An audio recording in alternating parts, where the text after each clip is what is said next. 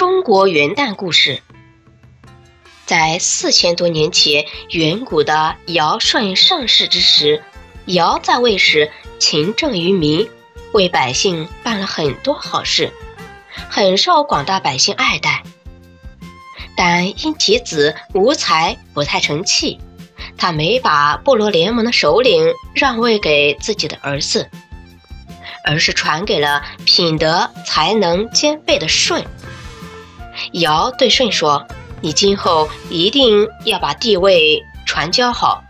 待我死后也可安心瞑目了。”后来，舜把帝位传给了治水有功的禹，禹亦像舜那样勤政爱民，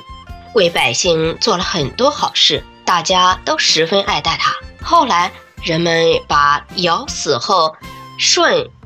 祭祀天地和先帝尧的那一天。当做一年的开始之日，把农历正月初一称为元旦或元正。